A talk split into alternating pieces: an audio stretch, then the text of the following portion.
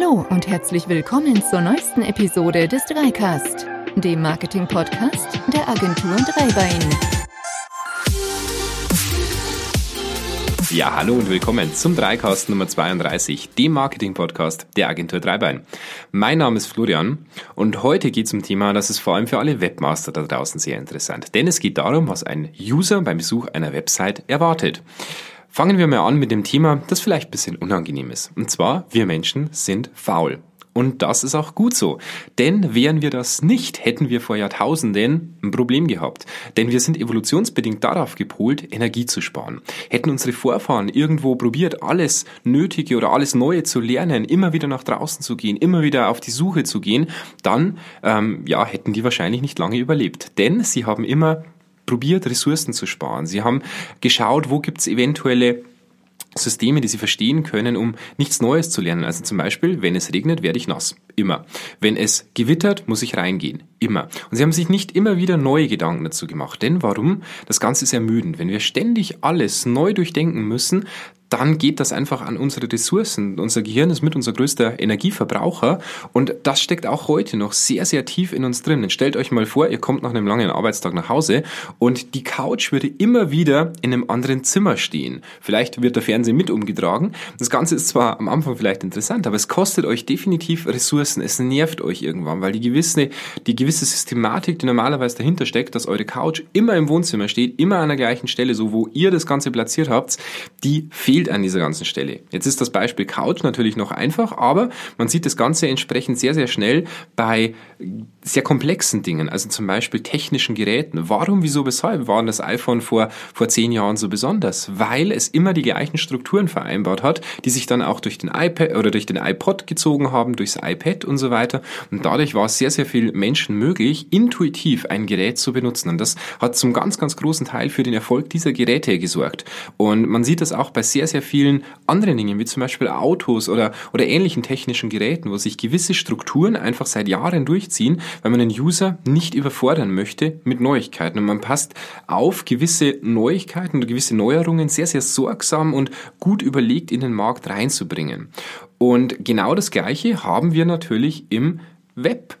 Denn ähm, hier ist es natürlich evolutionsbedingt nicht so, dass ein User stirbt, wenn er auf eure Website geht und sich nicht zurechtfindet, aber es stirbt im wahrsten Sinne des Wortes eine Anfrage oder eine Kontaktaufnahme für euer Unternehmen. Denn der Kunde bricht ab, verlässt die Webseite und ihr habt dann am Schluss einen, ja, einen sogenannten Abbruch. Und im Web ist es so, ganz ehrlich, die Findungsphase ist längst vorbei. Denn beim Web handelt es sich nicht wie beim Straßenverkehr eine Erfindung, die über Jahrhunderte hinweg stetig verbessert worden ist und an die Gegebenheiten sozusagen angepasst worden ist. Das Internet ist in Relation gesehen sehr, sehr neu und wurde bei den Menschen und bei den Unternehmen innerhalb kürzester Zeit eingeführt, also in Relation wieder gesprochen. Und daraus hinweg entwickelten sich über die Jahre hinweg verschiedene Logiken oder Anordnungen, an die sich der Nutzer gewöhnt hat. Und diese Ordnung ist natürlich nicht in Stein gemeißelt worden und wird immer wieder auch ein bisschen verändert. Also ein Beispiel dafür ist zum Beispiel die Einführung der mobilen Geräte ab dem Jahr 2007, als das iPhone ganz, ganz stark auf den Markt kam und das mobile Web eigentlich Einzug in unsere aller Hosentaschen hielt.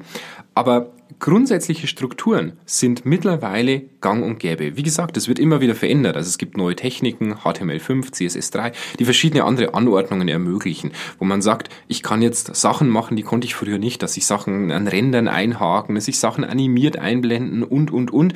Das sind alles ganz tolle Möglichkeiten. Auch Frameworks wie zum Beispiel Cent oder Symfony, das wir jetzt selber nutzen, trägt dazu bei, dass ich verschiedene Sachen sehr, sehr viel schneller machen kann, mehr Möglichkeiten habe und so weiter. Aber ganz klar, die Findungsphase im Web ist vorbei. Das war in den ersten Jahren so, dass viele Webseiten einfach so ein bisschen rumprobiert haben.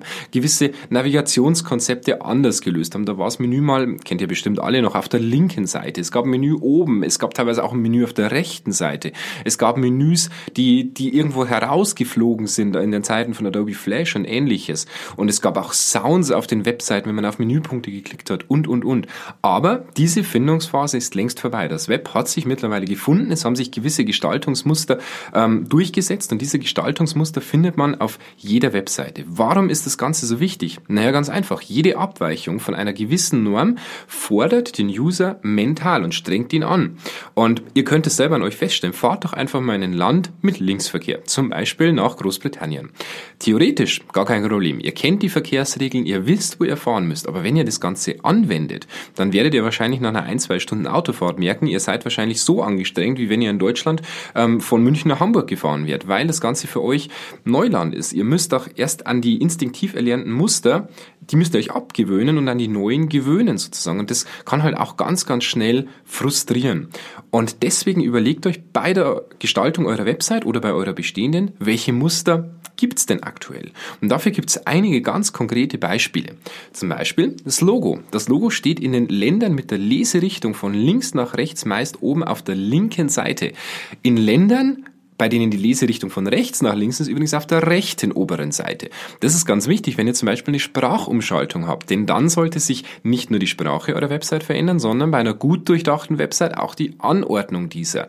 Denn die Leserichtung erzeugt ganz, ganz entscheidend dafür, welche Punkte oder welche ja, welche Symbole in einer Website wie wichtig sind, denn das Logo sollte immer, eure Brand sozusagen, eure Marke sollte immer der erste Einsteiger sein und sehr, sehr hoch von der Gewichtung entsprechend sein. Außerdem, das Menü ist immer entsprechend auf der, auf der oberen Seite platziert und schließt sich an das Logo an. Das heißt, ihr habt links das Logo, rechts daneben kommt das Menü. Eine Suchfunktion ist immer oben mittig. Das hat sich so etabliert von großen Online-Shops, von Amazon, Zalando und so weiter. Die wird oben mittig gesucht. Auch der Warenkorb, den suchen die meisten User oben an der rechten Seite. Wenn ihr den links hin positioniert, kann es sein, dass ihn euer User nicht findet, obwohl es faktisch gesehen auf dem Monitor vielleicht 10 cm daneben ist. Aber er sucht ihn auf der rechten oberen Seite. Außerdem die rechtlich notwendigen Links, also Impressum, Datenschutz und Co., finden sich immer ganz unten auf der Seite und etwas dezenter gestaltet. Auch das Menü klappt am Desktop nach unten weg, wenn es Unterpunkte gibt. Also dieses typische Submenü, ihr geht drauf, es gibt weitere Unterpunkte, das klappt sich ein, ist mittlerweile gelernter, ähm, gelernter Ablauf beim User. Und auch ein Link, der in einem Text versehen ist, hat eine gewisse Markierung, ist zum Beispiel unterstrichen oder farbig. Und auch Links verändern sich. Das heißt, ich gehe mit der Maus drauf, der sogenannte Hover-Effekt, und dann verändert sich ein Link, damit der User weiß, den kann ich klicken. Auch sollte das Logo immer auf die Startseite verlinken. Ganz, ganz wichtiger Punkt. Bitte nicht vergessen, wird, wird häufig übersehen. Ist für die meisten User absolute, absolute Gewohnheit und sollte unbedingt berücksichtigt werden. Und eine neue Gewohnheit zum Beispiel, dieses Hamburger-Icon, also die drei Striche übereinander, kennt ihr bestimmt, bei den mobilen Webseiten, die stehen fürs Menü und blenden dies entsprechend ein. Und all diese Muster, das sind jetzt nur ein paar Beispiele, da gibt es noch einige mehr, sind wirklich seit Jahren antrainiert und werden von den allermeisten Webseiten so fortgeführt. Und erstaunlicherweise sind diese Muster auch relativ konstant. Warum, wieso, weshalb? Naja, dem Web geht natürlich einiges voraus. Dem geht ähm, nee, eine Buchgeschichte, eine Zeitschriftengeschichte natürlich voraus. Ihr startet im Regelfall, wenn ihr ein bisschen älter seid, habt ihr nicht ähm, zuerst den Rechner in der Hand gehabt, sondern zuerst wahrscheinlich die Zeitschriften, zuerst Bücher und, und, und. Und aus diesen Zeitschriften hat sich für euch ein gewisses Muster ergeben. Zum Beispiel eben links oben ist der wichtigste Punkt. Dann geht's nach unten weg, rechts unten sind die unwichtigsten Punkte. Und all das sind für euch ganz gelernte Dinge.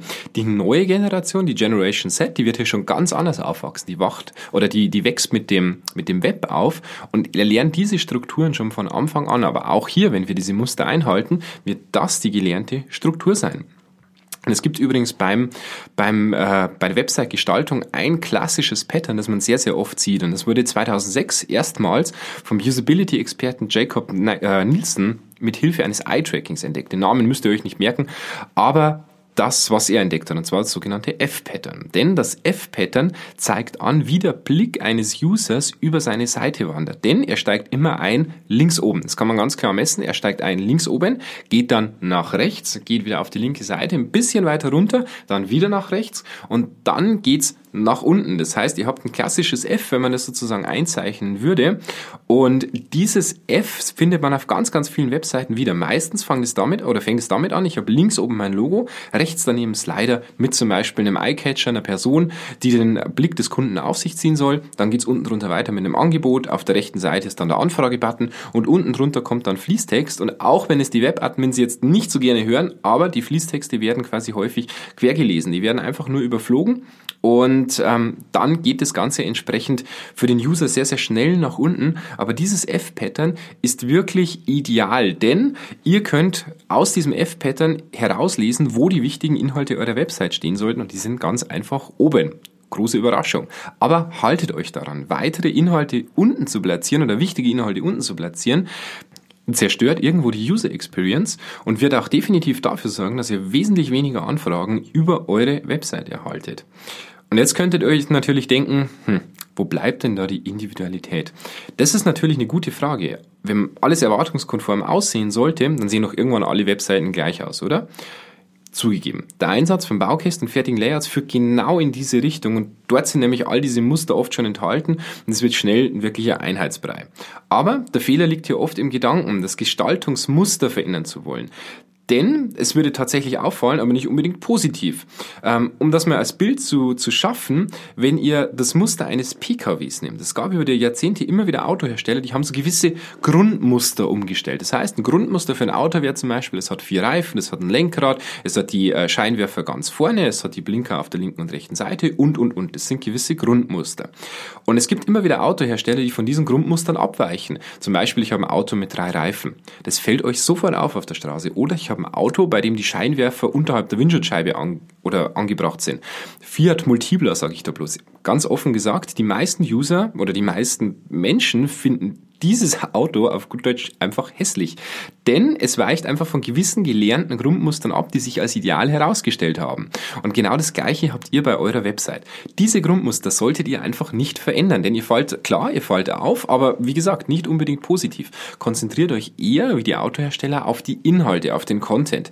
Das ist beim Auto eine geschwungene Linie, die Art der Fenster, die untergebracht werden sollen, die Art der Scheinwerfer, wie schauen die aus, was kann ich hier machen und erzeugen so ein individuelles Design, dass die einfach einzigartig macht. Ich erkenne zwar auf den ersten Blick, oh, das ist ein Auto, aber der zweite Blick ist dann sehr individuell. Und genau das solltet ihr bei eurer Website entsprechend auch machen. Konzentriert euch auf die Inhalte. Lasst die Grundstruktur gleich. Das Logo ist links oben, das Menü ist auf der rechten Seite, aber ihr könnt ja in diesem Menü spielen zum Beispiel. Ihr könnt das Ganze mit Bildern versehen, die Submenüs und, und, und. Ihr könnt das so viel machen. Auch die Slider-Bereiche. Ihr könnt die ganz individuell gestalten, die Content-Bereiche.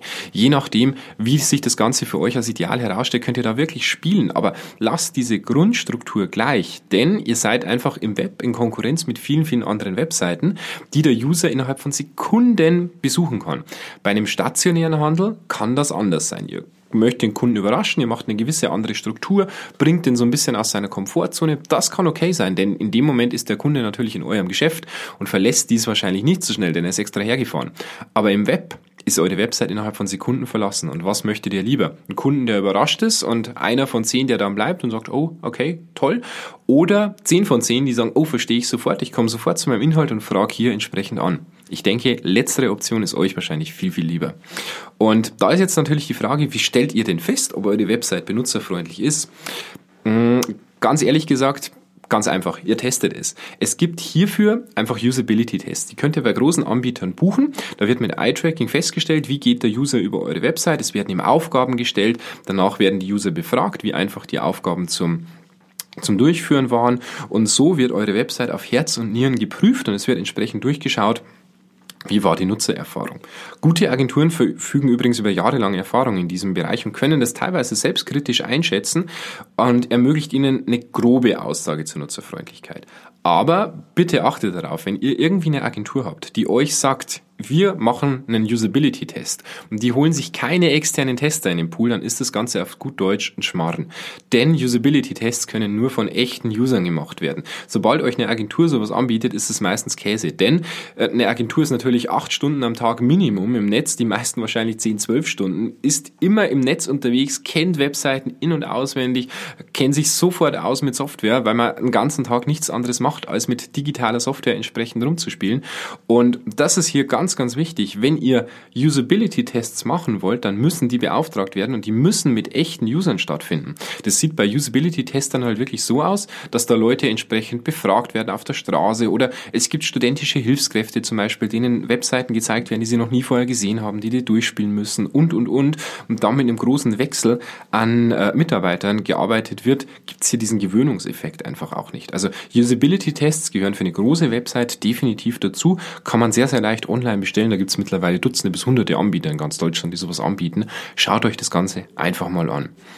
Ja, was ist mein Fazit zum Thema, was erwartet den User auf einer Website? Naja, großartige Nutzererfahrung, ganz ehrlich, die kostet einen Haufen Geld und die kostet einen Haufen Zeit. Aber noch mehr Geld und noch mehr Zeit kostet es, darin nicht zu investieren, denn ihr frustriert euren User und habt im blödesten Fall wirklich viele, viele Absprünge, die euch dann auf eurer Website nicht großartig weiterhelfen, dafür sorgen, dass eure Website, die vielleicht toll gestaltet ist, einfach nicht funktioniert. Und meiner Meinung nach sollte eine Website einfach nicht nur gut ausschauen, sondern hervorragend funktionieren. Und dieses Funktionieren dafür ist Usability oder eine hervorragende Nutzerfreundlichkeit sehr, sehr, sehr, sehr wichtig.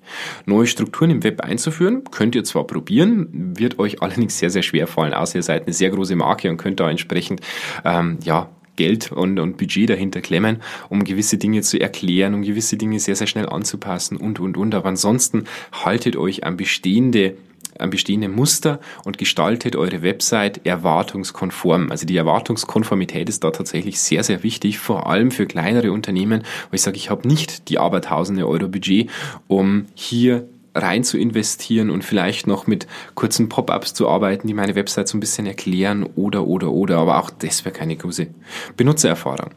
Wenn ihr dazu Fragen habt, meldet uns. Und zwar an die dreicast.agentur-dreibein.de. Wir freuen uns da auch, wenn ihr uns einfach mal eure Website schickt und da einen Blick drauf werfen lasst, damit wir mal analysieren können, wie Usability technisch optimiert das Ganze ist. Und ansonsten freuen wir uns natürlich wieder, wenn ihr beim nächsten Mal dabei seid. Und wenn ihr uns noch kurz helfen wollt, gebt uns einfach eine 5-Sterne-Rezension bei iTunes. Das hilft uns ein bisschen sichtbarer zu werden.